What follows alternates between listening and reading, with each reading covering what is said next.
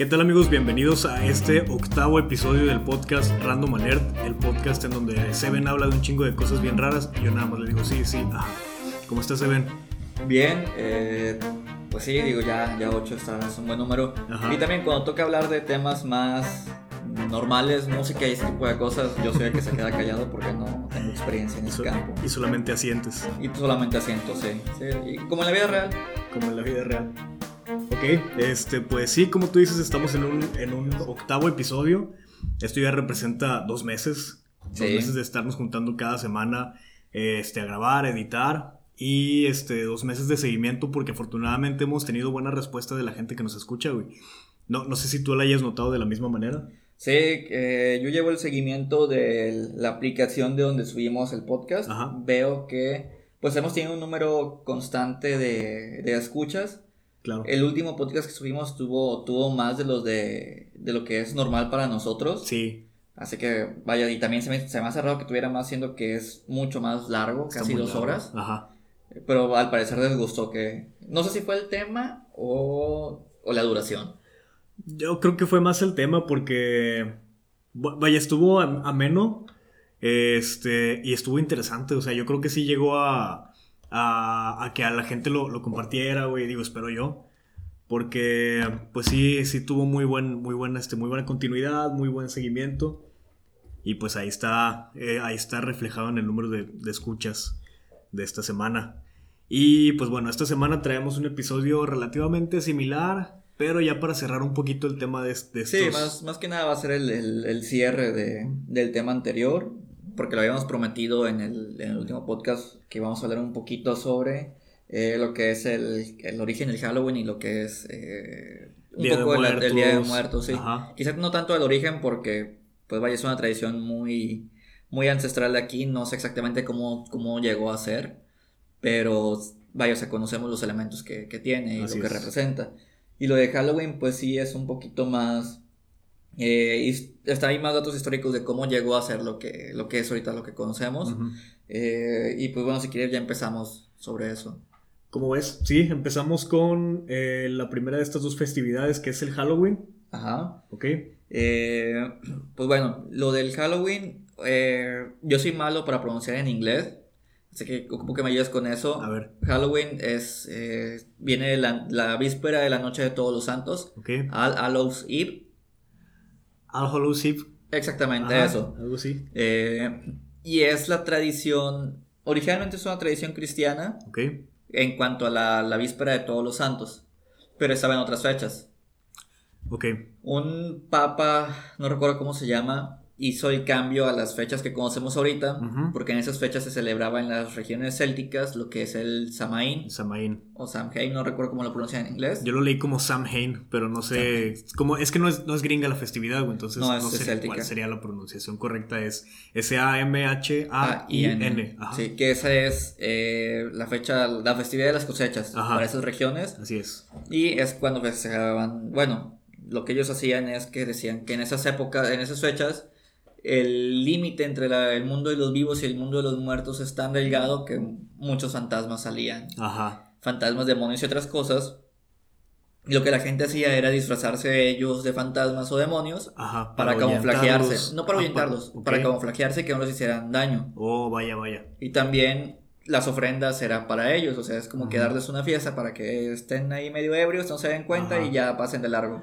Güey, está interesante que el- las fechas coinciden con las festividades que se dieron acá en, en este lado del mundo, ¿no? Porque también la, la- la creencia es que regresan los muertos, que hay un, hay un bridge, un puente, en el cual nos podemos este, en- en intercalar vivos Sí. y muertos, y por eso les dejamos ofrendas. Pero vaya, en aquellos, en aquellos tiempos obviamente no había comunicación entre estas dos culturas. Sí, no, bueno, eh, sí y no. Sí, ¿no? Bueno, barcos, güey. No, la globalización no estaba como ahorita. No, vaya, pero en la, en la escuela nos dicen que el primero que llegó a América del continente europeo era Colón y, y su gente, cuando realmente 1400, ajá. no es así. Ya se ha demostrado que antes de ellos llegaron vikingos Ajá. y culturas asiáticas a esas regiones. Ok, pero ¿qué tanto crees que se hayan podido traer ellos de... Quizá no mucho para ese tipo de cosas, digo, quizás es irrelevante, pero el punto es de que ya había Ya, ya comunicación. había cierta comunicación. Pero Ajá. aquí lo que pasa es que creo que es más que nada que las, las sociedades mesoamericanas Ujú. estaban muy eh, pendientes a los movimientos astrológicos Sí, y creo que en estas fechas pasa algo que se llaman solsticios o equinoccios. ajá. Un solsticio es cuando eh, creo que el día dura más que la noche o viceversa, no recuerdo bien. Y un equinoccio es cuando el noche, la noche y el día quedan exactamente la misma duración. Ajá. Y hay diferentes eh, fechas en el año donde pasa esto. También yo, no sé si sea por eso, pero quizá también esas, eh, pues digo, las, las culturas antiguas estaban muy pendientes a los movimientos de los astros por cuestiones de cosechas, temporadas, ese Ok. tipo de cosas. Y quizá por el cambio de temporada es algo que, pues vaya, que es lo, con lo que lo relacionaban. Ujú. Y eh, si te dices también, pues en esas fechas el día empieza a durar más que la, de la noche empieza a durar más que, que Sí, el día. Ajá. Eh, independientemente de que haya el cambio horario. Sí, pero sí, sí, se, siente más, más, dur- tiene más duración la noche. Así Pero es. ¿cómo llegan a esta misma, este, pues a esta misma conjetura, por así decirlo, esta misma relación, esta misma cultura, en la que, digo, puede ser que a lo mejor en alguna otra cultura no digan que bajen los muertos, sino que, no sé, se manifiesten los dioses Sí. o que haya otro tipo de fenómenos. Pero sí, a mí personalmente se me hace muy curioso que coincida en, en que los muertos vienen a, a visitarnos a, o, o que podemos convivir con ellos en esta misma fecha, que es alrededor de la, del fin de las... ¿Fin de qué? ¿Temporada de, algo? Eh, es el fin de la, del, del verano y empieza el, otoño y empieza, digo, ya las... Como te digo, que la noche empieza a durar más que, que Sí. el día. Yo creo que también es por eso, porque ya sabes que el- pues antes el enemigo a vencer, por así decirlo, es la oscuridad. Ok, El, la noche estaba muy relacionado con todo lo que tenga que ver con los temas oscuros. fantasmas y demás y demás y ese tipo de cosas. Ok, Eh, y pues yo creo que por eso relacionaban la noche o la duración de la noche con el mundo espiritual. tiene bastante sentido. Sí, y también quizá afecte que cambios de temporadas, afecta también que el, el cambio de clima afecta que otros animales haya en el ambiente. Quizá un insecto que hace un ruido raro que ellos no reconocían que hacía ese ruido y ya pensaban que era un fantasma o algo por el estilo. Ok. Digo, también, también puede ser algo, algo similar que también puede haber ocurrido aquí. ¿Qué- Eh, ¿Crees que pueda tener algo que ver también con la, la luna? Porque pues, obviamente la, la noche dura más. Sí. Y el acercamiento de la luna a la Tierra o el nivel de exposición que tenemos a ella altera muchas cosas que pasan aquí. Por ejemplo, eh, nos altera el comportamiento. Algo así he escuchado que por el nivel de agua que tenemos en la, en la cabeza. Sí, bueno, eso es lo que se creía, se creyó mucho tiempo, por eso a las personas locas se les decía lunáticos. lunáticos, Ajá. Porque yo, se creía que la luna afectaba el comportamiento de las personas. Ajá. Pero tengo entendido que no hay nada demostrado de que eso sea cierto. Eh, bueno, no podríamos descartarlo. Porque, por ejemplo, sí afecta el comportamiento de los mares. Del, del agua Sí, en general. del agua, ajá. Entonces, si no hay nada demostrado, faltaría también que investiguemos si ya está refutado al 100%. Sí. Pero yo creo que sí. Oye, pero o sea, no es- yo sé que la mayor parte de nuestro cuerpo es agua, el 70%, pero siguen siendo masas de agua tan chicas que no se ven afectados. Sí, obviamente se ven afectados por, por los movimientos gravitatorios de la luna y el Sí. sol, pero no es, es a una escala tan pequeña que no creo que afecte. Bueno, pero el cerebro es bien sensible también. Pues sí, digo, habría, habría que ponernos a investigar más sobre, sobre eso. Ajá. Pero Ya. sí, digo, yo creo que la luna también afecta. También tengo entendido Puede que en los, en los climas fríos el aire es menos denso y se alcanza a ver más clara la luna y las estrellas o algo por el estilo. La Ok. atmósfera es más suave, más ligera, por así decirlo. Ujú. O da esa sensación. Y quizá por eso le prestan más atención a cosas como la luna y las estrellas con esos, con Puede esos ser. climas. También afecta mucho pues lo que es las nubes y, y todo eso si son noches despejadas o, Claro. o, digo para ver todos esos movimientos astrales.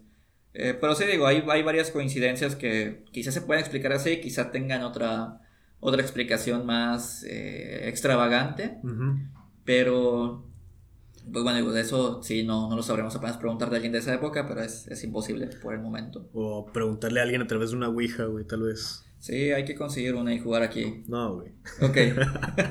No, yo nunca lo haría. ¿Nunca te han eh, contado historias de tus papás? Creo que, creo que alguna vez me dijiste que tu mamá tuvo una experiencia con la ouija. No recuerdo exactamente quién me había dicho, pero la clásica de que tienen una ouija, la intentaron tirar y que volvía Ajá, a aparecer en la casa, sí. cosas por el estilo. Sí, no, entonces no, no fue tu No, familia. no fue güey. mi familia, pero recuerdo que, que alguien me lo platicó. Ajá, sí, es bien común esa anécdota, pero de- desde que me contaban esas historias en la secundaria y en la prepa, no, yo siempre le saqué a ese pedo. Oye, pero ¿sí te acuerdas que antes en las tiendas de juguetes venían la Ouija? Sí, güey, Ouija es Monte Carlo, güey. Sí, o sea, Ajá. es que originalmente es un juguete. Ajá. Ya después le sacaron sus, sus historias. Bueno, puede, pu- puede ser un juguete también basado en Sí, pero ¿quién carajos va a ser un, va a ser un juguete basado en algo de ese tipo? pues, Monte Carlo lo hizo. güey. Monte Carlo satánico, quizá. pues sí. Sí, este, también está la, la Ouija de Dross, güey. ¿Dross tiene Ouija? Dross tiene Ouija, sí, ya tiene como un año. Creo que estaba chido porque al principio los primeros 500 ejemplares los, te los daban firmados, güey. Qué chido. Sí. Creo que hay una Ouija de Stranger Things, güey. Yo creo que, yo creo que es un buen... Hay no que siempre sacan que tazas con imágenes y plumas y por el estilo. Claro. Las bandas y empresas deberían de, de empezar a regalar Ouijas. Ouijas de Primavera Club, güey. Eh, ¿Estaría chido? No, güey. Ouijas de. Para que los contacten a De ustedes. Random Alert, güey. Ah, deberíamos tener una línea espectral, güey. Sí, sí, línea sí. telefónica espectral. Eh, hay que hacer una Ouija de Random Alert. Yo sí lo haría. Entonces, no, pues yo no juego, güey. No, no para que nosotros juguemos, pero para que alguien nos pueda contactar. Tal, tal vez. De- deja que me muera primero, güey, y luego ya. Ya no me va a dar tanto miedo yo causarle miedo a otras personas, güey. Sí. Yo creo que me va a dar un chingo de risa. Andar ahí haciendo maldades ya después de muerto. Pero bueno, eh, como te decía, pues sí, él es esa...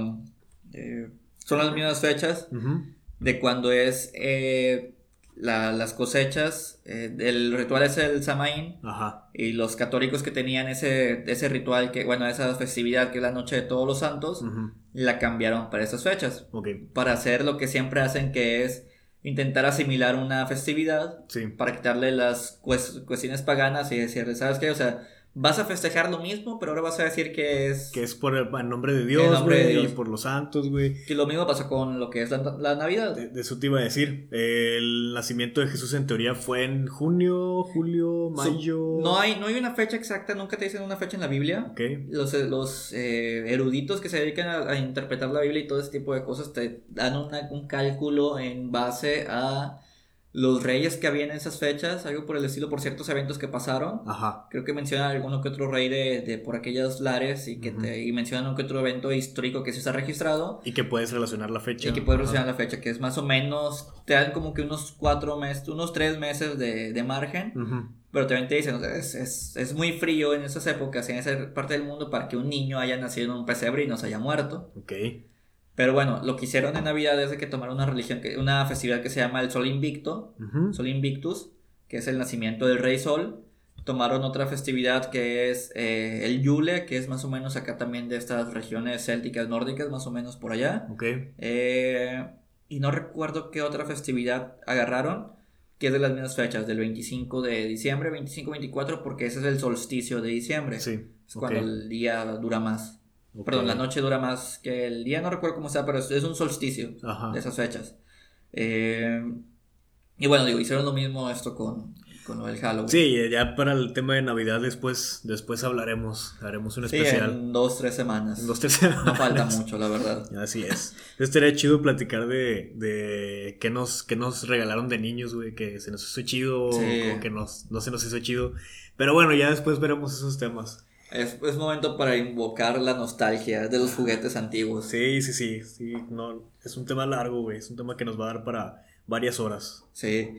Pero bueno, digo, aquí lo de lo del Samaín, que te digo que se tomó la noche de todos los santos, que eso fue algo impuesto, bueno, no impuesto, pero fue algo que se propagó mucho en lo que es Irlanda y esas regiones.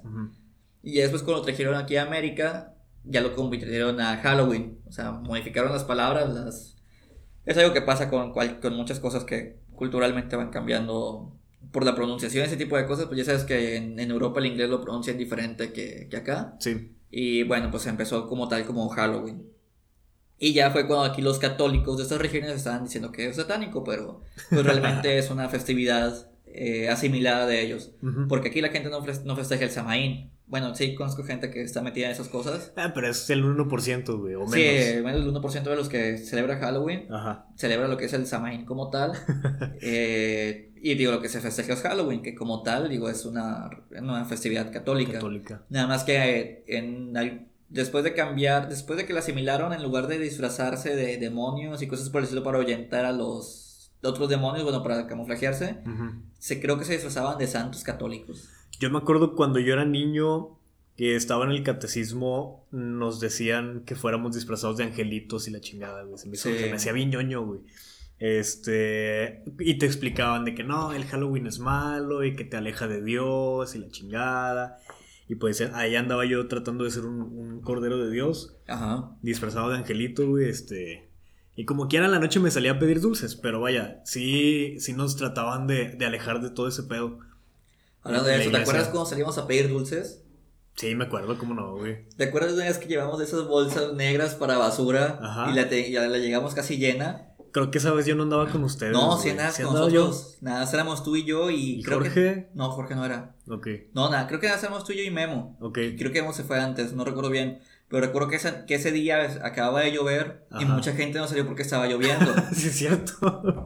y nosotros aprovechamos porque los en las casas nadie había entregado dulces porque la gente no había salido. Nos daban de montones, güey. Nos daban de montones, lle- llenamos bolsas así. Y no como tal una bolsa negra de basura de estas de, de un metro o más de alto. Pero eran bolsas. Pero eran bolsas muy grandes, Ajá. llenas de dulces. También había trampa porque sí, nunca falta la persona que te mete cacahuates o O naranjas, colaciones, güey. naranjas, Ajá. la caña, pero sí nos, nos daban muchos dulces. Y yo recuerdo que por aquí había lugares donde, te- o sea, cada año sabías, sabes que aquí tengo que ir a pedir dulces porque Sí. es donde dan dulces buenos. Que casi siempre daban Carlos, no Carlos Quinto, no, Sneakers y Milky Ways y cosas por el estilo.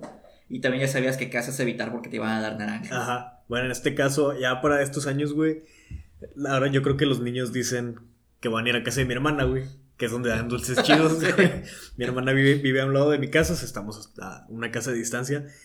Y este año eh, mi sobrina se disfrazó como de la niña del, del exorcista. Ajá. Sacaron una cama, güey, hacia el porche de la casa Qué y chido. le pusieron ahí música y luces, güey. Y mi, mi sobrina estaba dando dulces como la niña del exorcista, güey. Y da- daban bolsitas así de varios dulces. Ya armadas las Ya bolsitas. armadas las bolsitas, o de que bombones, o no sé, dragoncitos, güey, que los dragoncitos siempre se agradecen. Sí. Este, y ya creo que ya tienen tres años haciendo de que temática y así, no siempre igual, pero adornan chido, güey, y hay alguien que O te sea, asusta. le, le- le invierten. Sí le invierten, sí le invierten tiempo y pues lanan los dulces. Sí.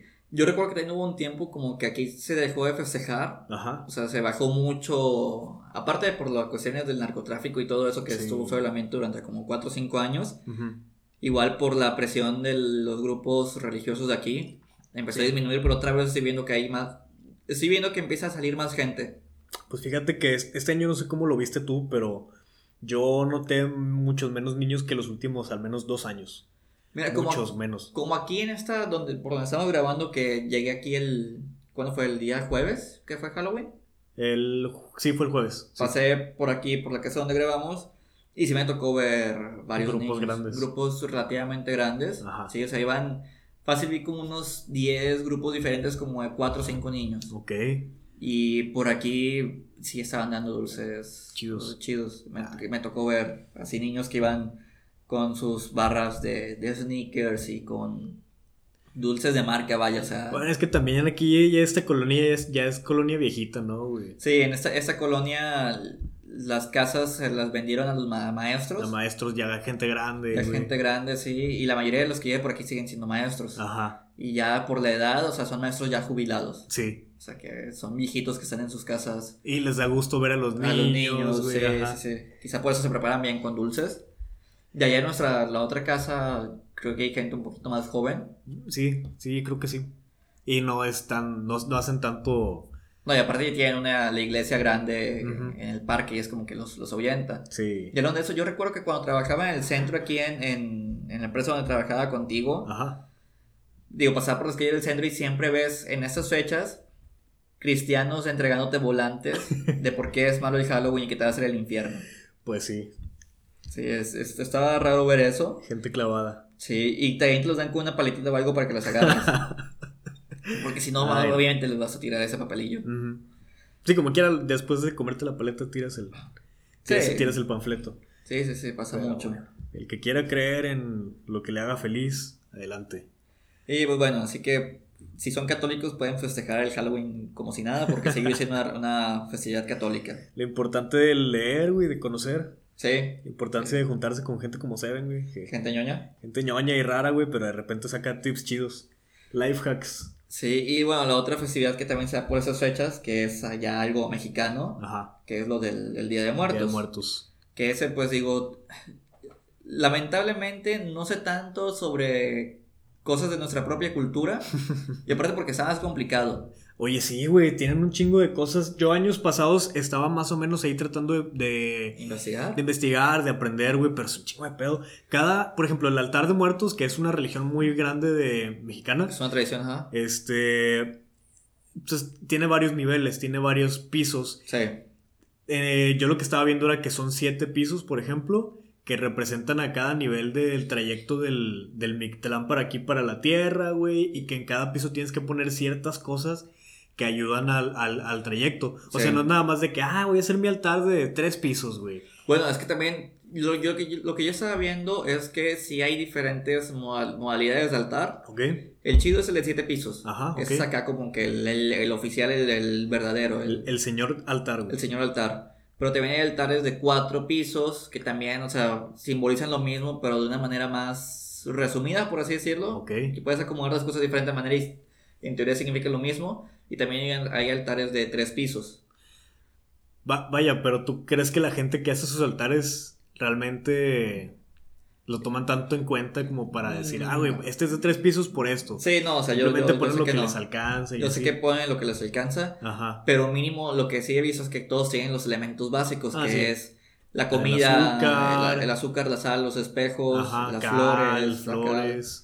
Sí, digo que todo eso tiene su significado y tiene más relevancia como lo tienes en un altar co- completo que es de los, de los siete pisos. Sí. ¿sí?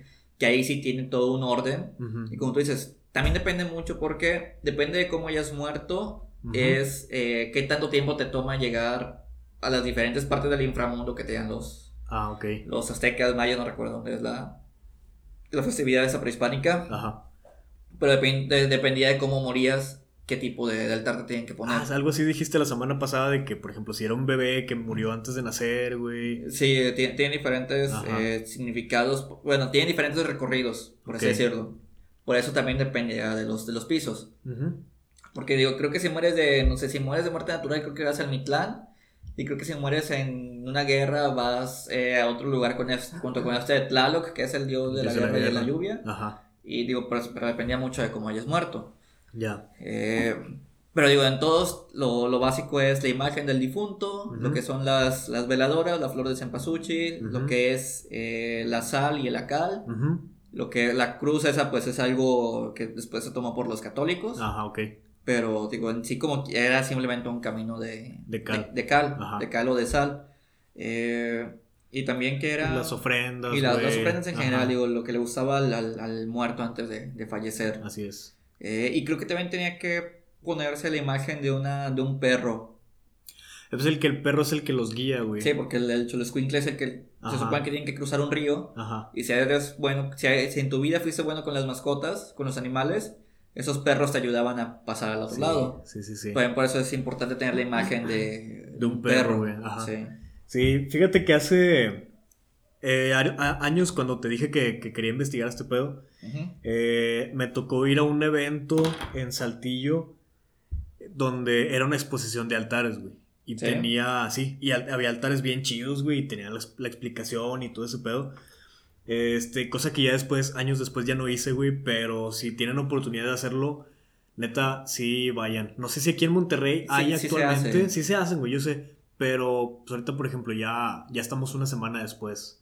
Pero, por ejemplo, se, en lo que es eh, el, el, el Palacio Municipal, Ajá. el Palacio del Estado, perdón, acá por la Macroplaza. La Macroplaza, Ahí en la, en la explanada esa pusieron un altar muy grande. ok, Y yo recuerdo que ahí, el año pasado, ahí hubo un concurso de altares. sí, Y lo llevan haciendo como 3, 4 años. Pero yo recuerdo que antes el chido se hacía en, en fundidora. ok, En fundidora estaba más chido porque se ve más natural, porque está rodeado de árboles Sí, y todo sí, ese sí. tipo de cosas.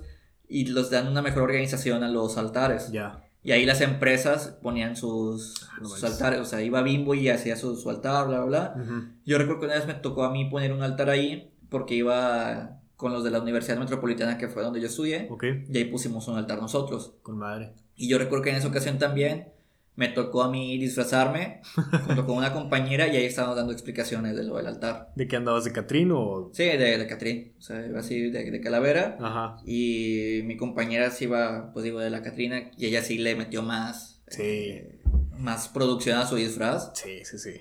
Y digo que también la Catrina es una imagen icónica, no solo el Día de Muertos, o sea, icónico de, de la cultura mexicana. Sí. Que también mucha gente cree que es de esas épocas, pero no, o sea, la Es Catrina muy- muy es reciente, muy ¿no, reciente. Creo que, creo que era un pintor saltillense el que... No recuerdo el nombre, pero el que acuñó el término y la imagen de la Catrina. Este, porque me tocó ir a varios museos allá y estaban publicadas varias Catrinas hechas por este pintor. Ajá. o escritor, no recuerdo, güey. Me- tengo memoria de teflón, ya saben. Pero vaya, fue, no sé, de 1940, 1950, alrededor de esas fechas, cuando surge la imagen de la Catrina y la adoptamos en la, en la cultura mexicana. Sí, digo, es, es algo reciente y creo que es una. El muralista es, ese lo hizo por una especie de, de protesta, algo por el estilo. Ok. Porque, pues, eso de que la situación estaba mal y que la gente está muriendo o algo. No recuerdo por qué lo hizo, pero Ajá. tenía que. Pues digo, es la imagen de la muerte, está relacionado con, con algo similar. Sí. Eh, estaban pasando por tiempos duros y por eso fue que surgió esa imagen y digo, y la gente la adoptó para usarla en, Ujú. en la festividad de, de Día de Muertos, que digo, no tiene relación directa, pero pues Pero se ve bien- chido. Se, se ve bien chido, está bien Sí. chingón. Y ver a la gente este, Disfrazada. disfrazada está bien chido. O sea, todas las Catrinas que ves se ven súper hermosas, güey. Los vatos bien elegantes, pintados de calaca, güey. No, es, la neta es... Me da mucho Yo- orgullo yo ser que- mexicano por yo esas creo por que eso no lo deberíamos de considerar como un disfraz, porque, vaya, yo creo que debería ser ya considerado como una vestimenta tradicional. Es como cuando Ajá. vas a Japón y ves que tienen una festividad, ellos se ponen sus kimonos y su yukata y todo eso, y no lo ves como si fuera un disfraz, lo No, ves como es- ropa clásica, ajá. ropa típica. Ok. Yo creo que sí deberíamos de empezar a ver nosotros a la imagen de la Catrina y el Catrín, porque también digo, sí es cierto que mucha gente lo hace, pero también hay mucha gente que no. Que así es su... También por lo mismo de cuestiones religiosas, porque eh, muchos católicos, cristianos y testigos de Jehová y lo que sea, lo ven mal, siguen viendo mal este, esa tradición porque festeja la muerte y no sé qué tanto. Ajá. Eh, y yo recuerdo que sí he tenido, pro- no problemas, pero en varias empresas donde he trabajado o lugares que siempre hay un testigo de Jehová o algo así, un cristiano en, en el grupo y, y que no se presta para participar en estas, en estas cosas. Digo, se le entiende por su religión, y lo Claro. que quieras, pero pues es algo demasiado mexicano como para... Sí, güey, sí. Ya, es que aunque no creas, es muy bonito, güey. Sí. Este, estaba buscando ahorita en Google, bendito Google, es eh, José Guadalupe Posada. Era el muralista. No, era el, el, este... Pintor. Este güey, sí, el pintor. Y ya sé que siempre digo que voy a subir la imagen al Instagram y que nunca la subo, Ajá. pero esta imagen ya la voy a, ya voy a empezar a subir las imágenes y voy a subir esta Catrina tan representativa, Sí, la clásica. este, la clásica Catrina, para que pues todos estemos en el mismo canal. Pero yo recuerdo que la pintura completa es que está un grupo de gente Ajá. y entre la gente está la Está Catrina. Catrina, sí. Sí. Sí, la voy a buscar completa para subirla ahí, que todos la podamos ver. Y pues bueno, de eso nos gustaría poder explicar más a detalle qué simboliza cada cosa, pero no, no estamos tan informados sobre eso Sí. y no les quisiéramos mentir. Pero pueden escuchar Destripando la historia, que explican más a detalle y de una forma más, más llamativa. A pesar de que son españoles, pero ¿Tien- hicieron- ¿Tienen video del de Día de Muertos? del Día de Muertos Ah, también. con sí. Sí, busquen ese canal español, se llama Destripando la Historia, son videos musicales que hablan de diferentes... ah, principalmente eran como que cuentos infantiles, después empezaron a sacar de, de superhéroes y ahorita sacaron eso de, esas festividades, el origen de Halloween, de San Valentín, de Navidad y no recuerdo qué otra más. Esos güeyes fueron los que sacaron el mame de que Zeus se acueste con todo lo que Sí. está vivo, güey. Sí, Ya. Es que pues si lees los textos griegos, sí, Zeus se Ajá. acuesta con cualquier cosa. Pero es bueno, correcto. Vamos a pasar. eh, me estabas comentando que eh, aparte de este tema querías hablar de... Te quería platicar de otra cosa, o bueno, eh, es algo que surgió la semana pasada. Ajá. Antes de empezar a grabar, sacaste el tema, güey, y no te quise seguir en la plática para, Ok. Para tenerlo, para usarlo para aquí tener- ahorita. usarlo aquí ahorita. Pero el miércoles pasado salió el, el line-up de El Pal Norte, Ok. que es este, este super festival que se hace en, en Nuevo León. Ajá. Este, y pues hay muchos comentarios no tan chidos. Digo, cada año, güey, con cada Sí. festival Sale siempre va a el haber hate, siempre va a hater, haber güey. mame de cualquier Ajá. cosa. Pero yo creo que este año sí. Sí ¿Se fue más, fue más notorio. eh, y yo creo que es porque el año pasado sí se volaron la barda con el, con Con el line-up. Eh, no sé si lo viste. Sí, vi ahorita el, el póster, pero Ajá. nada más. Le puse atención a las bandas chicas, Ujú, ok. porque son bandas que probablemente sean locales Sí, y son de bandas que me has estado comentando recientemente. ca- claro. Y ahí vi varias bandas locales que me hayas comentado, como Pequeño Fénix, como Noa Nino Palo, o algo así se llama. Sí, Noa Pino Palo y Pequeño Fénix, que son bandas este, carnalas, hermanas de nosotros. Están los Dreams. Los Dreams, ajá. este que ya mucho hemos hablado de ellos y este pues en las letras chiquitas está Chetes ok. que es este Sí, el que venía de zurdo. que viene de zurdo me sorprende mucho que lo hayan puesto en el, en el lado chiquito Ajá. este vienen los románticos de Zacatecas que es una banda pues más o menos ahí que De ya- Zacatecas, supongo yo. Sí y son románticos güey ok, sí, sí. este no son no son recientes tienen varios años ya tocando y pues ahí se andan moviendo Ajá. Ah, Tienen un buen, un buen fanbase. Este, del lado un poquito más grande, fíjate que no conozco muchas bandas, pero viene. División Minúscula, Ah, sí, los he escuchado. Enjambre, que es de mis bandas favoritas, Hello Seahorse, te- que si no los has escuchado te los recomiendo. Sí, me los he gustar. recomendado y nunca los he escuchado, no Bueno, recuerdo por qué. Ya no te vuelvo a recomendar bandas. no, Hello Seahorse canta una chava. Si has escuchado las canciones de Zoé en acústico, Ajá. donde canta una mujer, No, bueno, es ella, güey. A lo mejor la voz te puede no he gustar. escuchado ni Zoe, o sea. Es chato, güey. Eh, viene un grupo que es de Caloncho y David Aguilar. ¿no? Ni idea, ¿no? Bueno, se llama Vacación el grupo. Y en las últimas, en las últimas letras más grandes viene el Tri. Sí, obviamente. Obviamente los conoces. Ajá. Pero no sé, ya tienen muchos años y no, no es No, algo que me emocione ir no, a ver, güey. Eh, Foster the People, pues sí me genera ahí expectativa. ¿Cuarteto de no va a venir? No, Cuarteto no, está este año, güey. Eh, MGMT, eh, Juanes, que la neta, güey, como platiqué las semanas pasadas, ya vi a Juanes en vivo y sí trae buen show, güey. Sí. Sí, sí, yo sí lo volvería a ver en vivo. Para empezar, las, las rolas las conoces porque las ponían en la radio antes de que el internet fuera lo que es ahorita, güey. Sí, esas rolas las pone mi mamá. Eh, exactamente, o sea, las rolas las pone tu mamá, güey, las ponía una morrita que te gustaba en la secundaria, güey. No. No, bueno. Pero vaya, escuchábamos mucho más el radio de lo que lo Sí. escuchamos ahora. Y, y obviamente conoces canciones, o sea, estás, estás viendo al vato en vivo y toca una rola que tenías 10 años sin escuchar.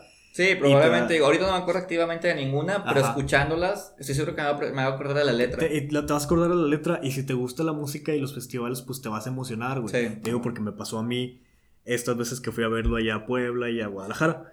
Eh, Alejandro Fernández. Sí, es, es el principal ahorita, ¿no? O sea, Alejandro Ujú. Fernández y Temi, Temi Impala, No, no. ¿no? Temi Impala es el top es el top, junto ajá. con The Strokes. Ah, The Strokes, ok. Aleja- no sé por qué metiste a Alejandro Fernández que en mismo Es que estaba viendo mucho mame Ajá. de que una imagen de, de- de- que se ve así todo distorsionado, Ajá. que es- pero son mariachis. Ok. Dice, escuchando a Alejandro Fernández después del ácido que me metí escuchando a Tame Impala. Temi Impala. Este, sí, yo vi otra que decía, Alejandro, sal de ahí, esa no es tu familia. Sí. Bueno, yo creo que mucho del mame que, que generó disgusto, entre comillas, Ajá. entre la banda es Alejandro Fernández. Porque literalmente queremos Sí, que no. salga de ahí porque no es su familia, güey. Sí. O sea, Juanes lo entiendo, güey. El Tri lo entiendo. Este. Si meten a una banda de, de cumbia, Lo entiendes lo también entiendo más porque. que- Y, y se ha visto mucho en festivales. Sí. Pero Alejandro Fernández, como que. Pero yo recuerdo que en uno de esos, Ah. en uno de esos festivales pusieron a los Tigres del Norte Sí. y en ese mismo fue Residente y Sí. Calle 13 y no sé qué diablos más. Es que sí está chido que mezclen, güey. Sí, sí, sí, sí. De verdad, Alejandro Fernández, güey, es, es- es como de que neta, güey. Sí, yo las, de las personas que conozco que, que sé que van a ir o que les interesa ir, No van a ir nunca, a- me ha, nunca nadie me, me ha dicho de momento, ah, ¿sabes qué? O sea, quiero escuchar a Alejandro Fernández. Ajá. Ahí, No. la gente hace el mame negativo hacia él, o sea, Probablemente. Y es que, como te decía, el año pasado vino en el mismo festival, güey. ajá, Arctic Monkeys, sí, Kings of Leon, sí. este. Y, este, ¿cómo se llama? Carlos Santana, güey. Ah, no, pues O sea, se pasaron de verga. Alejandro. No, Alejandro Fernández, me quedé con el mame. Enanitos Verdes junto con esta otra banda española. Estoy llorando en mi habitación. Hombres G, güey. Hombres G, ajá. Que, que tienen una banda, o sea, se unieron para tocar juntos y tocan rolas de las dos bandas. Ah, ¿en serio? Sí. Qué genial. Entonces vinieron ellos como conjunto, güey. Ok. Que es Hombres G más Enanitos Verdes, algo así. Sí. Y simplemente con esas cinco bandas, cuatro que te comenté, se- o sea, sí, se volaron la barda y mucha gente tenía mucha, muchas ganas de ir. Y ahorita los tops son Tame Impala, que realmente no veo mucha gente emocionada por ver Tame No, Impala. ni yo. Nada, es gente que usa ácido. Gente que usa ácido, sí. Y ah, de momento no usamos ácido. Seven y yo. The Strokes, Ajá. que The Strokes, yo estoy muy emocionado, güey, personalmente, porque es una de mis bandas favoritas de toda la Sí. vida.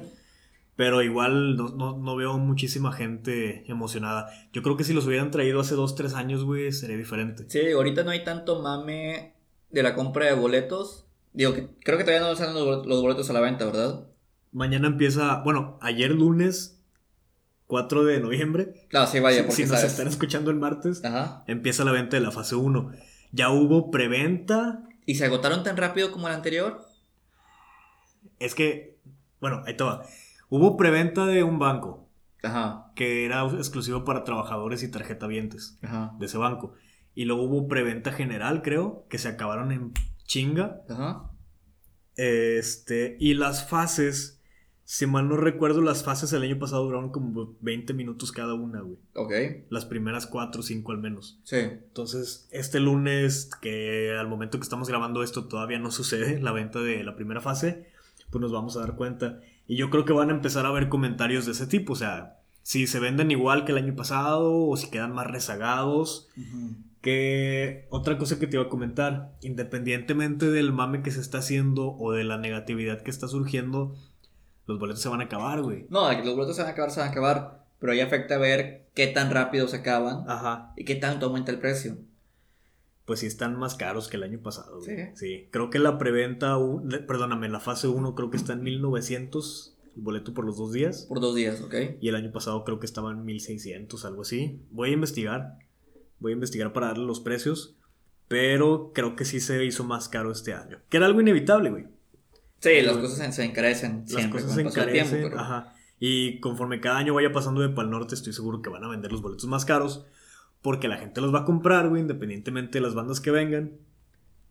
Sí, pero vaya, aquí en este caso el factor que hay que eh, darle seguimiento es el tiempo. Ujú. ¿Qué tanto se tardan en, en acabarse los boletos? ¿Qué tanto tiempo dura una, una fase de la otra? Ajá. Porque si no se venden suficientemente rápidos, la fase la van a alargar hasta que se vendan esos boletos de esa Sí, fase. claro, güey. No, no van a bajar el precio ni de chiste. Pero pues hay que, tienes razón, hay que darle seguimiento a, a ese, a ese pedo. Y hay que buscar los registros de venta del año pasado para hacer una Sí. comparación. Pero bueno, el comentario que te iba a hacer es ese. Yo creo que independientemente el evento se va a llenar, la gente va a ir y se la va a pasar a toda madre, güey.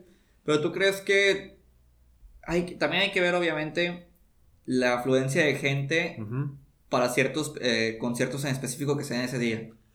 Para ciertos artistas. Ah, pues sí, para ciertos artistas. Ok. Porque obviamente, pues como tú me comentas, quizá la gente va... Quizá la gente lo compra, pero no sé, aquí la gente local quizá lo compran por, por Pequeño Fénix o algo por el estilo. Ajá. Quizá vaya gente de ellos. Pero hay mucha gente que nada más va a ver un artista en específico, lo termina de ver y, se, va. Sí. Aquí quería ver que, cuáles son las, eh, los horarios de cada uno Ok. y ver qué tan solo está el de Alejandro Fernández. Yo pienso ir, güey, si, si la vida me trata bien económicamente, pienso ir y pues ya te traeré la reseña de, de cómo, le, cómo le fue a Alejandro Fernández en el Pal Norte. Y antes de cerrar el tema, yo estoy algo decepcionado, güey, porque yo esperaba, no me gusta Guns N' Roses, güey, no me gusta, Ajá. es que quede claro, pero yo esperaba que vinieran porque en un comercial que vi en un spot que subieron a Twitter, en, la, en el Twitter de Tecate oficial, Sí. usaron el intro de Welcome to the Jungle Ajá. para el anuncio del 2020, de Pal Norte 2020. Entonces mucha gente dijo, güey, Ah, van va a venir, Guns N'. Roses, güey. Y no dijeron nada del line-up, eso fue hace dos, tres meses.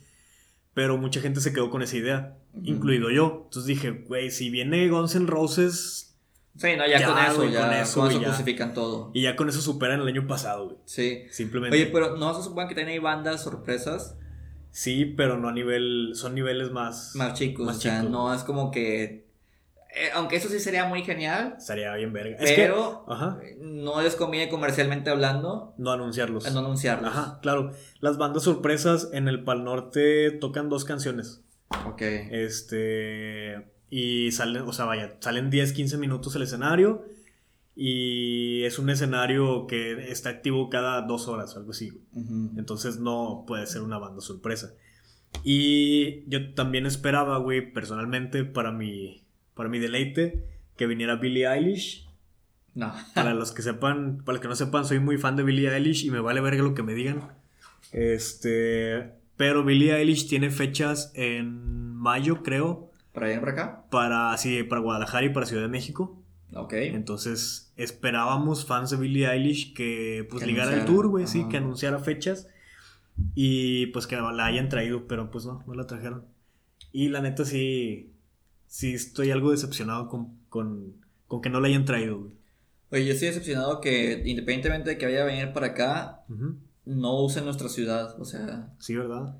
Porque yo sé que obviamente México y Guadalajara, Ciudad de México y Guadalajara siempre han sido más eh, importantes para este tipo de, eventos musicales. Pero últimamente, en estos últimos años, hemos aumentado el nivel de nuestros conciertos. Sí.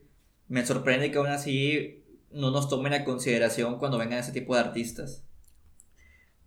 Ay, güey, es que imagínate que venga Billie Eilish, güey, y los católicos le, le, le cancelen el concierto, güey. Sí, por Billy no creo que lo hagan. pero. ¿No sabes cómo son los católicos? No, no, sí, sí, sí. O sea, cancelado. Pero. Y yo sé que hay una controversia entre los cristianos gringos que dicen que Billie Eilish es satánica. Ajá. Por el video de Todas las chicas buenas van al infierno y otras cosas. Sí, y otro video, sí, el de Bury a Friend. Así es. Eh, sé que pues hay una controversia, pero eso es en los gringos. aquí los, los, católicos, mexicanos no, no, la conocen. No la conocen todavía.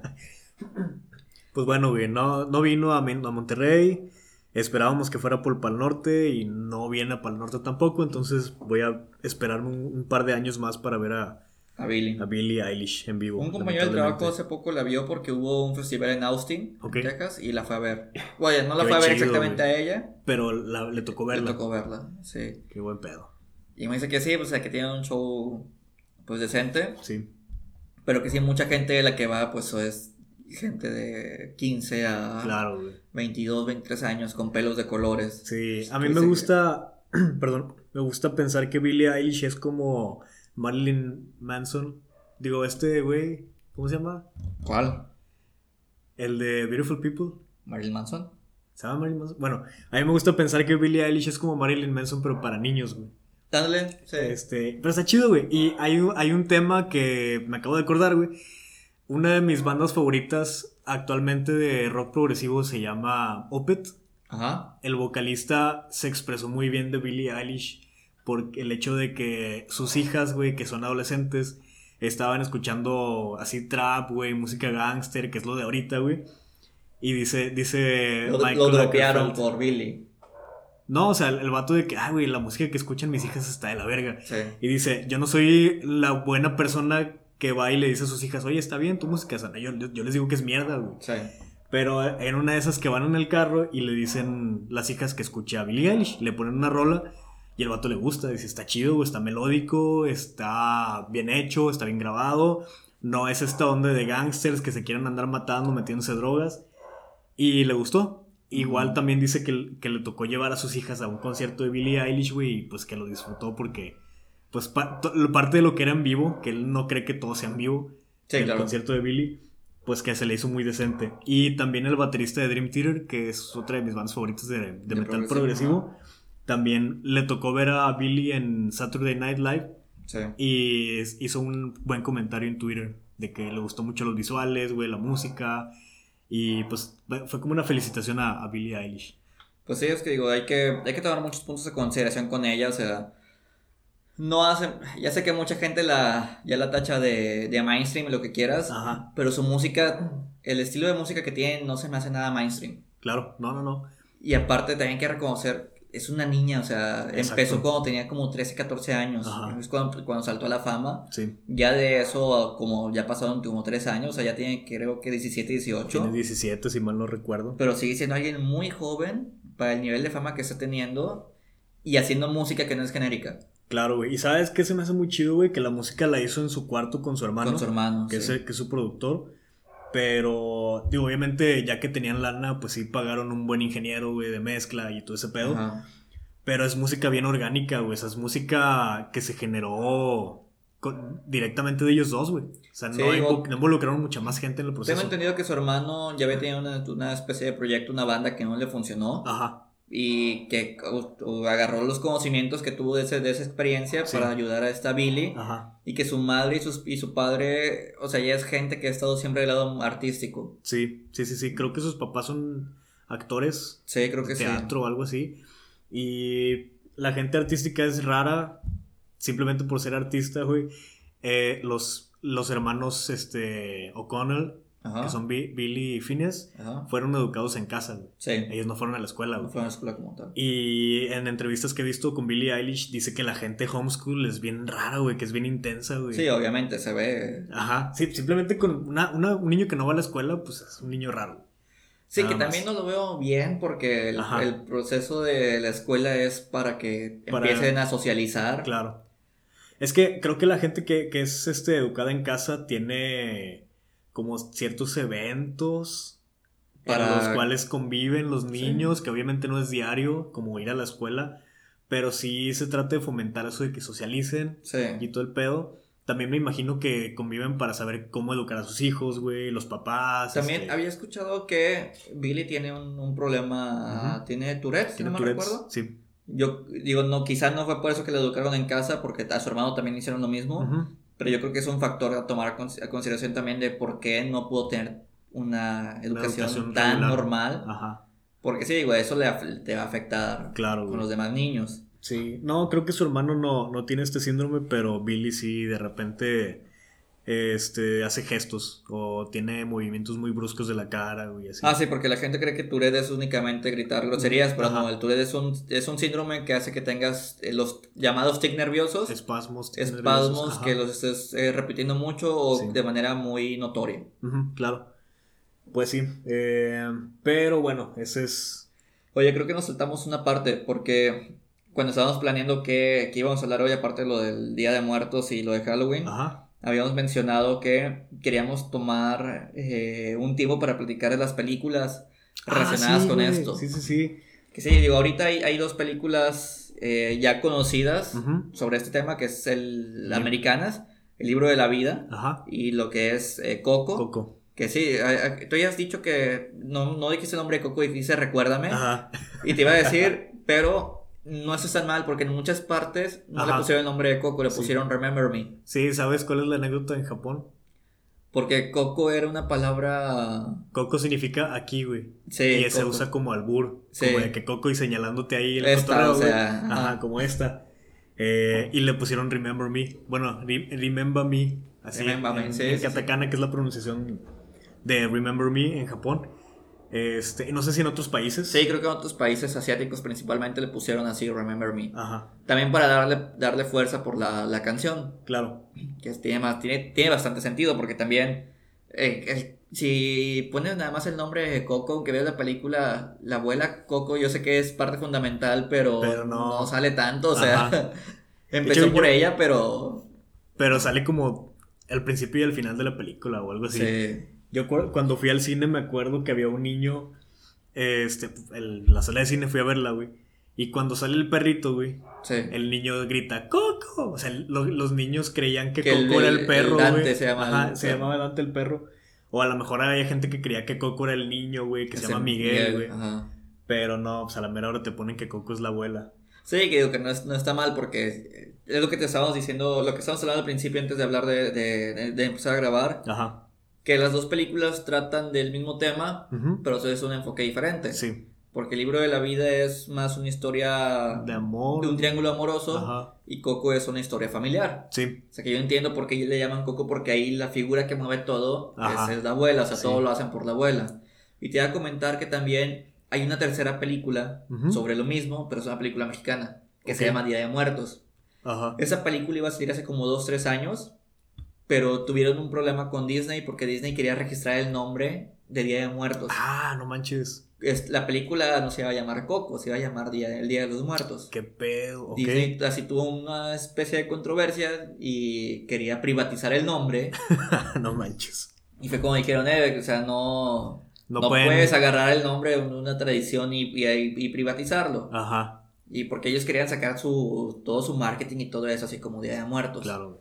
Y estos, esta banda esta producción mexicana se le puso Día de Muertos usando como argumento de que hay películas que se llaman no sé qué, no, no, por ejemplo Navidad o Navidad 10 y bla bla bla. Así que pudieron usar el nombre como tal. Ok. Pero esa, esa producción iba a salir hace como dos años, pero fue cuando se les adelantó Coco. Y dijeron, no la podemos sacar en estas fechas. Se va a ver bien copia, güey. De que tú quieres ver copia, o sea, les va a ir exageradamente mal en taquilla, o sea, Claro. no iban a poder competir No, no, no. contra Disney, que era DreamWorks, algo así. Creo que sí. No recuerdo qué, produc- qué productora es, pero obviamente no, no, hay, no hay punto de, de comparación, Ujú. no iban a poder competir. Y por eso dijeron, ¿sabes qué? Pues hay que, hay que esperarnos un tiempo. Y aún así es un asco de película. Te preguntaba antes de grabar que si la viste, me dijiste que no, güey. No, no la he visto y no ocupo verla y te lo puedo asegurar, es un asco de película. ¿Me puedes explicar por qué? Ay, no quiero sonar malinchista, pero en México no se le da el apoyo suficiente Claro. a ese tipo de producciones. Que también, digo, es nos le va a dar menos apoyo si nosotros no las vamos a ver. Claro. Pero no las vamos a ver porque ¿Por son, son películas. Deja tú el apoyo de los gráficos. No se ocupan buenos gráficos y buena, y buena animación para hacer una buena película. Claro. ¿Sí?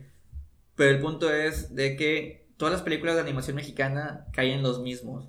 Siempre usan el estereotipo. Siempre, como que todos los personajes son del DF Ujú. y hablan así como de Tepito. O sea, todos hablan lo más de feños que se puede. Ya. Y siempre son humor de pastelazo, es decir, humor físico del momento. Y no tienen chistes bien planeados, no está bien estructurado. Ok. Y por los trailers que vi de la película de Día de Muertos y comentarios que he visto, Es lo mismo. es lo mismo, o sea, todo es como que ah, vamos a hacer parodia del DF, prácticamente. O sea, Ya. toda Sí, la gente sí. aquí es del DF y son eh, taxistas o algo por el estilo, o sea, así hablan. Y la broma es exactamente lo mismo, o sea, son humor de pastelazo, doble sentido, albures, Mm. similar. Es por eso que las producciones mexicanas pues nunca van a tener éxito comercialmente hablando. ¿Está en el cine ahorita esta película? Está en el cine todavía. Güey, estoy considerando verla, güey, para ver si lo que dices es acertado, güey. Pero sí me da miedo que a media película me salga, güey. Pues sí, digo, igual ve al cine más barato que encuentres Sí. para que duela menos. Pero sí, yo sí seguro que te vas a salir a mitad, ni siquiera a la mitad, te vas a salir antes. Bueno, bu- ya les diré si fui a verlo o no, güey. Eh, ahora que toques el tema de producciones mexicanas animadas, te quería preguntar si has visto estas películas de la momia, güey, de la leyenda de la Nahuala y ese pedo. Pero antes de, antes de preguntarte eso, güey, hay una película que me gusta mucho, que es mexicana y es animación, pero creo que es antes de esta oleada ¿Cómo se de películas de terror. Ajá. Este se llama Juan Escopeta, güey. La he escuchado, pero no la he visto. Güey, está bien verga, güey. Esa película la vi en un camión de aquí que iba a Saltillo Ajá. y te ponían películas. Este, y casi me hace llorar, güey. Está buena, güey, está muy buena, güey. Se trata de un niño que creo que pierde a su papá, bueno, vivía con su mamá nada más Ajá. y eran épocas de la revolución. Entonces había guerrillas por todos lados y así, güey. Entonces él quiere ser un guerrero como su hermano, un Sí. soldado. Este, y se topa con un señor, güey. Se sale, se sabe del pueblo, güey, porque llegan los soldados malos a- al pueblo, güey, Sí. a matar a la gente y así. Y se lo, se lo rescata un señor que se llama Juan Escopeta, güey. Que es un acá Don Vergas, güey. Es un John Wick de la Revolución Mexicana, güey. Ok. Entonces ya toda la historia se va desenvolviendo en que Juan Escopeta y el niño, que no me acuerdo cómo se llama, viajan varios estados, güey, tienen sus aventuras, güey, y tienen un malo, güey. Pero, eh, o sea, está bien hecha la película, güey. Pero, no, o sea, no caen en ese humor. No, no, no. De hecho, Y- no, no tiene tanto humor. Vaya, y no caen en el estereotipo de gente del DF. No, porque hablan, co- hablan como rancheros todos, güey. Pero, Vaya, o sea, también. El, el problema del cine mexicano, la animación mexicana es que o eres del DF. O O eres- o eres norteño así, de lo, de lo más al norte de Sinaloa que se puede, y que siembras marihuana y ese tipo de cosas. O sea, son los dos estereotipos clásicos. O eres del DF, o eres norteño de los que se casan con sus primas. Ajá. Bueno, no, no tenía tanto ese tipo de humor de que regional. Ok. Este, si así lo quieres ver. Porque te digo, no tenía tanto humor la película. Sí, con eso que me dices que llegaron a matar a la gente del pueblo. Sí, o sea, eso está crudo. Y spoiler, güey, si no quieren el spoiler, sáltense los siguientes 15 segundos. Ok. Pero el, el niño está buscando a su hermano, güey, y al final resulta que su hermano se murió, güey. Ah, qué gacho. Entonces, o sea, el vato llega a la, a la tumba de su hermano, güey, ya se pone a llorar bien machín. Entonces Eso, está cruda, güey, está sí fuerte, güey. Está bueno. Y te digo, me gustó mucho esa película. Creo que es de antes de esta oleada de películas como de la momia, güey, de la nahuala, que esas no realmente La no las he llorona, visto, lo de, la de Llorona, alebrijes, Ándale. diablos. Que es- nacieron como en, est- como en la misma época, ¿no, güey? Esas películas. No, pero son de la misma productora. Porque yo recuerdo que. Digo, no he visto las películas, pero he visto los pósters. Cuando los ponen en el cine, Sí. aparecen los mismos dos niños. Una niña de pelirroja ¿Ok? y un niño clásico latino que seguramente también se llama Miguel o Pablo. Claro. Y que es, es quienes van y pelean contra la Llorona, la Nahuala y Ya. no recuerdo quién es más. Pero no las has visto entonces. No, no, y no las pienso ver. Eh, sí he visto muy comentarios malos de esas películas. Es que te digo, o sea, que realmente no están chidas. Que hay lo mismo. Y digo, yo sé, como te comento, la, la animación gráfica no es un referente de- para saber si es una buena o mala película. Claro. Pero este es dinero. Esas películas, las, las producciones mexicanas son apoyadas por el gobierno. Ujú. Creo que te dan 20 millones de pesos Si decides cuando hacer- tienes, cuando tienes un proyecto que es aprobado. Ok. ¿Cómo se gastan 20 millones de pesos en algo que está tan mal hecho? O sea, eso no era lo que voy. Ya. He visto animaciones por gente, producciones indie, mucho mejor animadas. Que Porque no, digo, que no tienen este apoyo de... que lo hacen ellos, ellos solos, o sea, con su propio Ujú. dinero y son una o dos personas, máximo un equipo de cinco o seis, Ok. y tienen mejor animación. Porque digo, también, mucha gente cree que animación es lo mismo que dibujo. Mm, mm. Hay, hay películas que están bien dibujadas, pero mal animadas, y hay películas mal dibujadas, pero bien animadas. Ok. Estas quizá no tengan dibujos muy buenos de las producciones independientes, pero están bien animadas. Es que los personajes, los movimientos se ven fluidos, eh, los, hay interacción en los fondos y cosas por el estilo. Tienen varios elementos.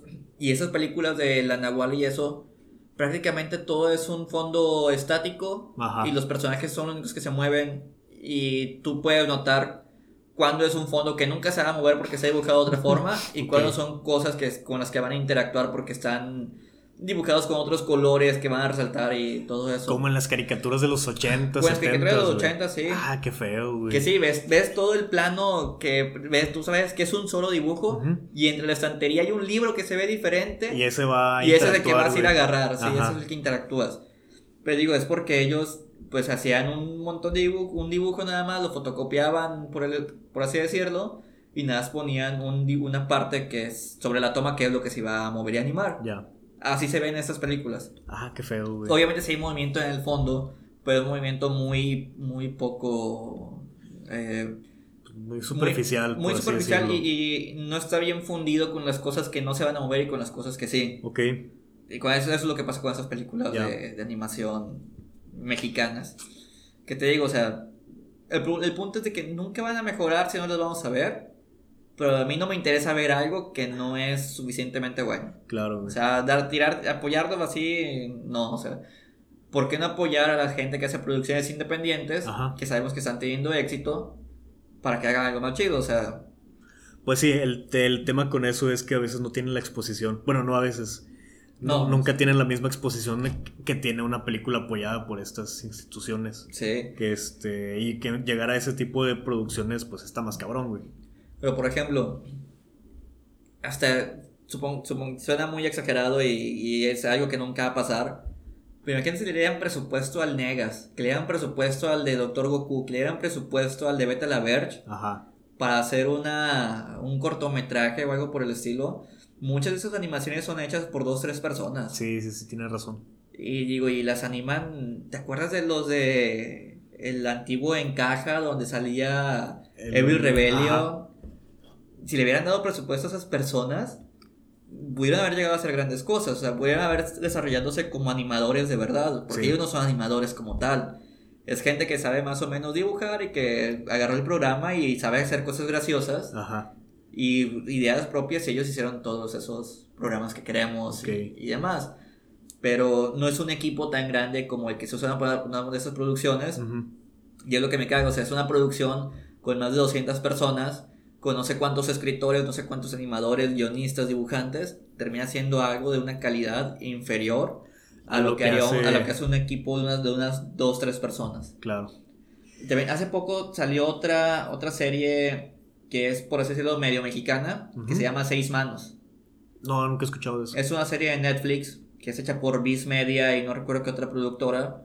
Que digo, es medio mexicana porque está, está centrada en México, pero es una animación, es una serie que la quieren hacer como que amerianime, uh -huh. estilo anime americano. Se parece mucho a.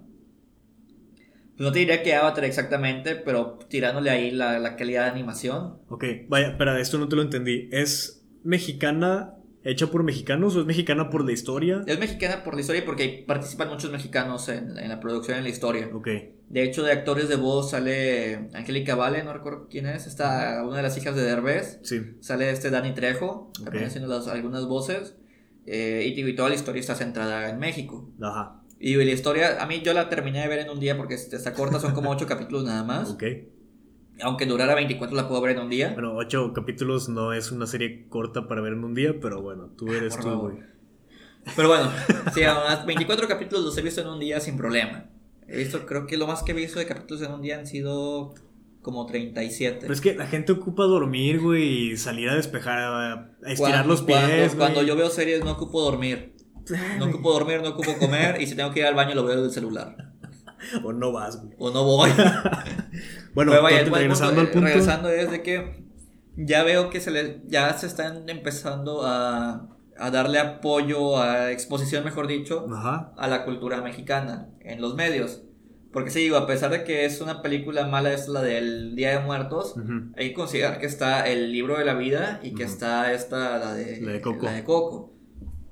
Que mucha gente no, que en otros países no conocían México o pensaban que, pues no sé, o sea, lo tenían una imagen diferente de nuestra cultura y que también como que son películas muy estereotípicas, sí. pero más en otro lado de México. Claro. Digo, eso está en exposición y esa que te comento que se llama Seis Manos, que la historia está medio rara porque, bueno, no rara, pero es un, un monje de, de Kung Fu es, eh, tiene, es como que hay un templo Shaolin en México, que sí hay un templo Shaolin en México. Ok, sí. Pero aquí es como que hay un templo Shaolin en un pueblito mágico de México, uh -huh. así bien rural y lo que quieras. Y con el monje que les enseña, hay tres huérfanos que son los que pelean y están peleando contra un narcotraficante que le reza una especie de Santa Muerte, que es cuando esa Santa Muerte, la estatua de la Santa Muerte esa sangra y llora. Ajá. Y cuando tomas su sangre o sus lágrimas te vuelve así fuerte y una especie de, como de, okay. de demonio. Y es con lo que están peleando con ese narcotraficante. O sea, no es para niños. No es para niños, está bien sangrienta. Neta, güey. En el primer capítulo muere un niño aplastado por una estatua. y, uno, ve al niño y dices, ah, perdón por el spoiler. Ajá. Desde, lo digo una vez, pero uno piensa que ese niño va a ser parte importante de la historia porque al principio dice, los ve entrenar y dice, ah, yo quiero entrenar con ustedes. Y uno piensa, ah, pues la historia va a tratar de que el niño está siguiendo la aventura de esos, de esos tres guerreros. Ajá. Pero no, o sea, muere aplastado por una estatua. No mames, güey. Y ves cómo los vatos están con el trauma de que no manches, o sea, este niño venía con nosotros y se murió así. y ahí y está bien sangrienta, o sea. De, del 1 al 10, ¿tú cómo calificarías esta serie, güey? Sí, digo, no me gustó por varias cosas, okay. pero está buena. Okay. En gustos personal a mí no me gustó. No, pero es una pero buena sí, serie. De un, del 1 al 10, mínimo es un 8. Oye, es muy alto, güey. Eso debe ser buena, güey, entonces. Sí, digo, hay, hay, varias cosas que a mí en lo personal no me gustaron. Ajá. Pero. ¿Cómo, o sea, como qué, güey? Como el hecho de que esté ligado con el narcotráfico. Con el hecho de que es bastante estereotípico del, del, de lo mexicano, o sea, así que nos tenemos que quitar esa imagen de que México no es. Está todo lleno de tierra, güey. Exactamente, ya. o sea. Ahí están en una especie de pueblito mágico que es un rancho, es una comunidad. Uh -huh. Yo creo que en Sinaloa o no sé, pero. Ya. Eh, es, es, la imagen clásica del pueblo mágico, la, la plaza del, del parque, Ajá. todo está lleno de tierra, ves autos así bien viejos, prácticamente todos son bochos o camionetas pick-up ya oxidadas. Está cabrón, güey, porque si te acuerdas de películas como El Infierno, Ajá. O la de la dictadura perfecta, creo que se sí, llama. Sí, esa, esa imagen, o sea. Esa misma imagen, ajá, que se está vendiendo el resto del mundo. Sí, digo, yo entiendo que, digo, los estereotipos también están por algo, o sea, uh -huh. yo entiendo que eso hace más reconocible que es, es México, pero después muchos extranjeros vienen y creen que en la Ciudad de México van a estar cabalgando en burro para llegar a las ciudades. Y, Y no, pues digo, no o sea, es cierto, realmente, digo, de la Ciudad de México es de las metrópolis más importantes a nivel mundial. Ajá. Y tiene como 28 líneas del metro, no sé cuántos sean. está Sí, cabrón sí, está bien cabrón, está muy avanzado y, y tenemos lugares como Santa Fe, que es de los lugares más costosos de México, Ajá. y tenemos lugares como San Pedro, que es los lugares más costosos de toda Latinoamérica. Sí, sí, sí, sí. Es como que, sí, no, no somos... Aquí hay, aquí hay edificios que son de más de tres pisos. En las series esas que nos ponen y en esos lugares, todos son casitas de, de barro. Ajá.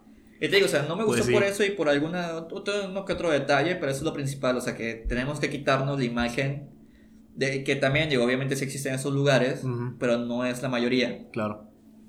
Yo creo que también eso, lo, por lo que sí me gustó es que eh, le están dando, pues ya difusión a, a, como te digo, a México en los medios.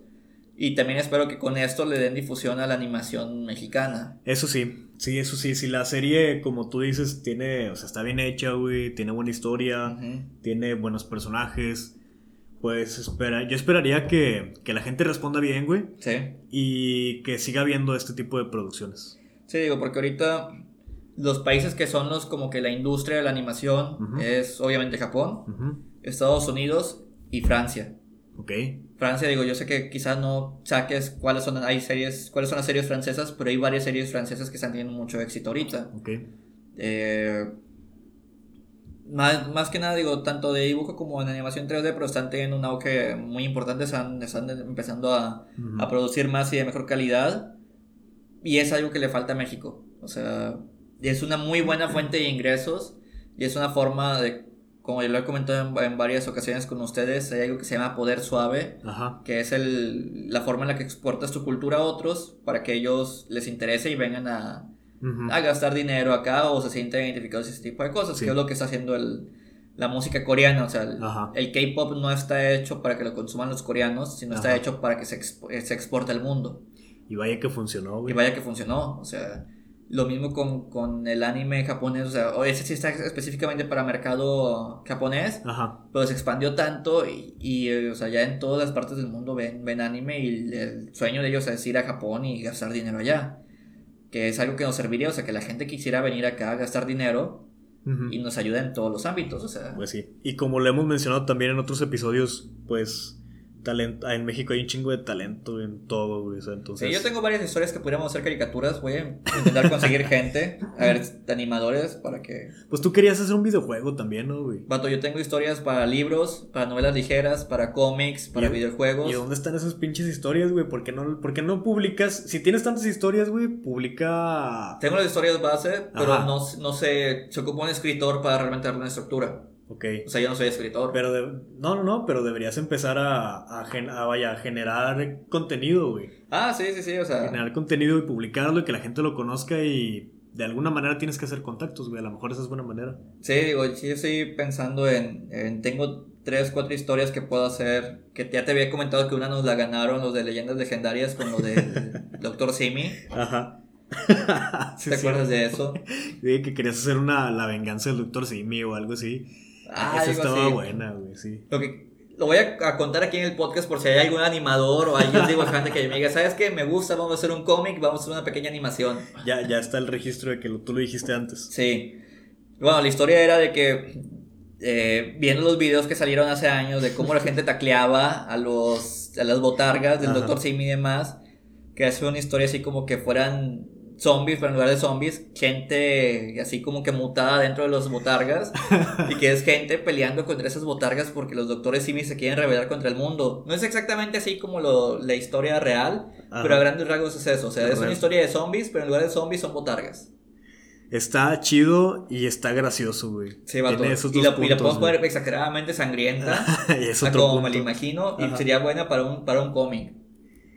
Sí, la historia, o sea, deberías- te- tengo más desarrollada la historia de los personajes, de cómo surgió todo eso, bla, bla, bla. Después daría más detalles si a alguien le interesa.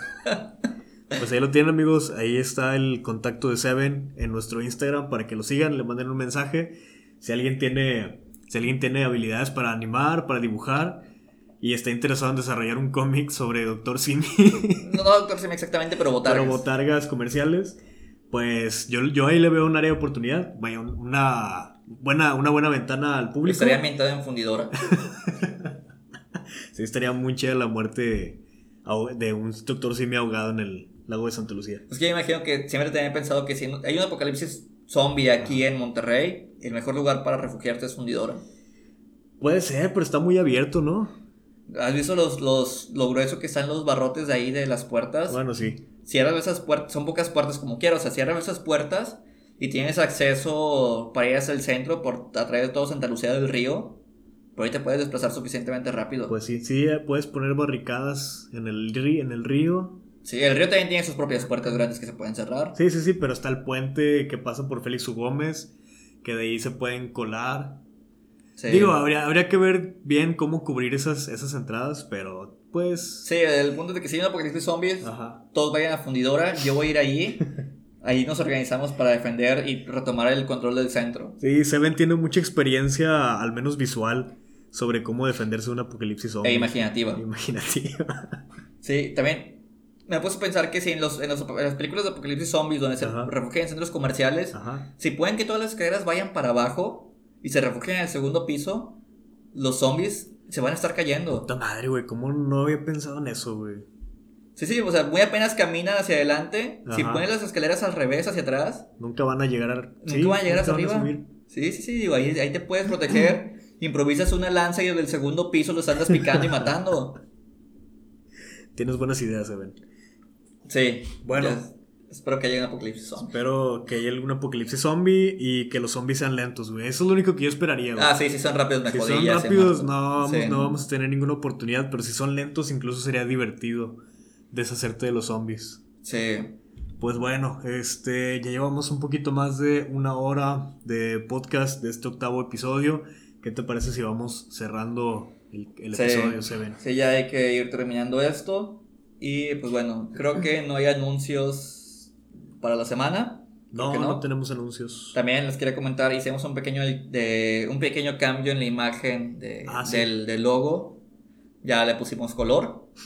y los episodios también van a tener su imagen. Ya no va a ser un, dibujo como antes porque eh, pues era un proceso un poquito lento y tarde o temprano se iban a acabar las ideas de los dibujos. Claro. Y los dibujos no los hacemos nosotros, los hace mi, mi hermano. Y pues digo, a veces no, no tiene el, tiempo porque se ocupa con otras cosas. Claro. Así que hicimos algo mucho más genérico, pero...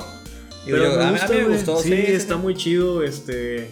Y pues como les habíamos platicado en otros episodios, vamos a generar otro, otro tipo de contenido. Así si es. todo sale bien, entonces ya estamos ahí generando como la marca que vamos a estar usando, tanto visual como, como ya del nombre. Sí, que queremos actualizarlo porque queremos, digo, va, se va a unir más gente al proyecto, por así decirlo, eh, y vamos a unificar varios proyectos en una sola, en una sola marca. Así es. Y esperemos pronto estar subiendo ese, ese contenido.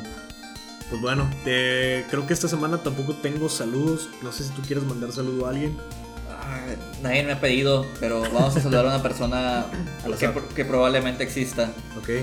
Ah, vamos a ver, ¿qué, tengo aquí? Hay un bote, hay alguien que se pide de botello. Sí. ¿Es botello o botelo? Botello. Botello, ok. Botello. Eh, no sé, Francisco Botello. saludo para Francisco Botello, repórtate si existes. Y pues a todos los que nos están escuchando en general, un saludo. Gracias por seguirnos escuchando comparten el podcast con un amigo, sugieran los temas, mándenos este, que les demos saludos a través de nuestro Instagram que es bajo podcast Recuerden también que Seven ya está generando contenido personal para su Instagram, el cual pueden encontrar en nuestra página de Instagram. Y este, pues sigan también a mí en mi Instagram que es miguero-shiyamoto. Y pues eso sería todo por esta semana. Muchas gracias por escucharnos y hasta la próxima amigos. Nos vemos.